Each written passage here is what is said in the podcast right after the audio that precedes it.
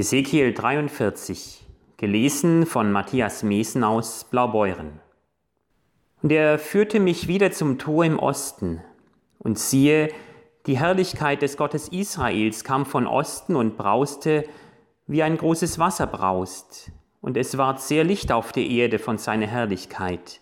Und es war ganz so wie das Gesicht, das ich geschaut hatte, als der Herr kam, um die Stadt zu zerstören, und wie das Gesicht, das ich gesehen hatte am Fluss Kebar.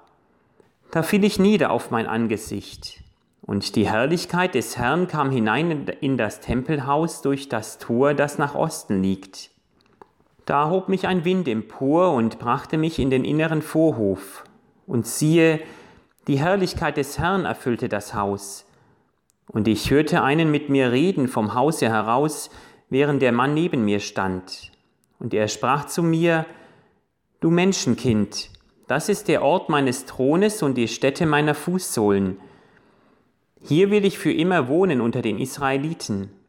Und das Haus Israel soll nicht mehr meinen heiligen Namen entweihen, weder sie noch ihre Könige, durch ihren Götzendienst und durch die Leichen ihrer Könige, wenn sie sterben.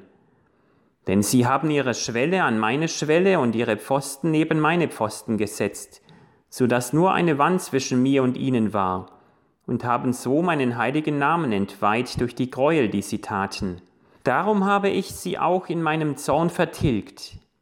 Nun aber sollen sie ihren Götzendienst und die Leichen ihrer Könige weit von mir wegtun, und ich will für immer unter ihnen wohnen. Und du, Menschenkind, Beschreibe dem Haus Israel den Tempel, dass sie sich schämen ihrer Missetaten.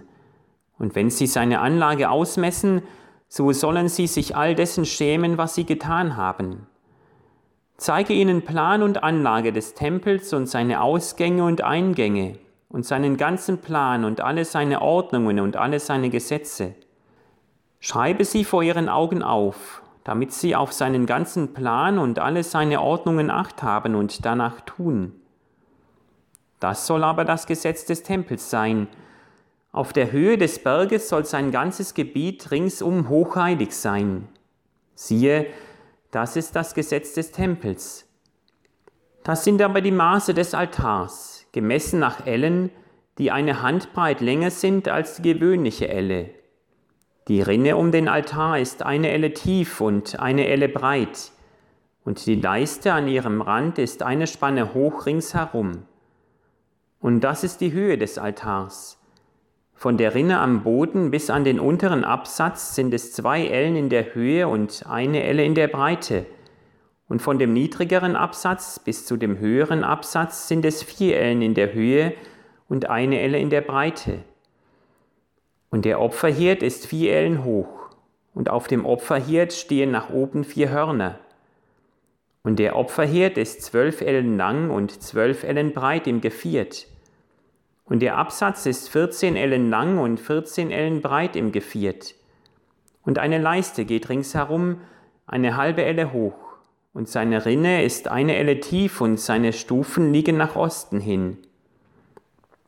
Und er sprach zu mir, Du Menschenkind, so spricht Gott der Herr. Dies sollen die Ordnungen für den Altar sein an dem Tage, an dem er gebaut ist, um Brandopfer auf ihm zu opfern und Blut an ihm zu sprengen. Das sollst du den levitischen Priestern aus dem Geschlecht Sadoks, die vor mich treten, um mir zu dienen, spricht Gott der Herr, einen jungen Stier zum Sündopfer geben. Und von seinem Blut sollst du nehmen und damit die vier Hörner besprengen, und die vier Ecken des Absatzes um die Leiste, die ringsherum geht. Damit sollst du ihn entzündigen und Sühne für ihn schaffen. Und du sollst den Stier des Sündopfers nehmen und ihn verbrennen auf dem Platze am Tempel, wo man die Opfertiere mustert, außerhalb des Heiligtums. Aber am nächsten Tag sollst du einen Ziegenbock opfern, der ohne Fehler ist, als Sündopfer und den Altar damit entzündigen, wie er mit dem Stier entzündigt ist. Nachdem du den Altar entzündigt hast, sollst du einen jungen Stier opfern, der ohne Fehler ist, und einen Widder von der Herde ohne Fehler, und sollst sie beide vor dem Herrn opfern, und die Priester sollen Salz auf sie streuen und sollen sie so dem Herrn opfern als Brandopfer. So sollst du sieben Tage lang täglich einen Bock als Sündopfer opfern. Und sie sollen einen jungen Stier und einen Widder von der Herde, die beide ohne Fehler sind, opfern.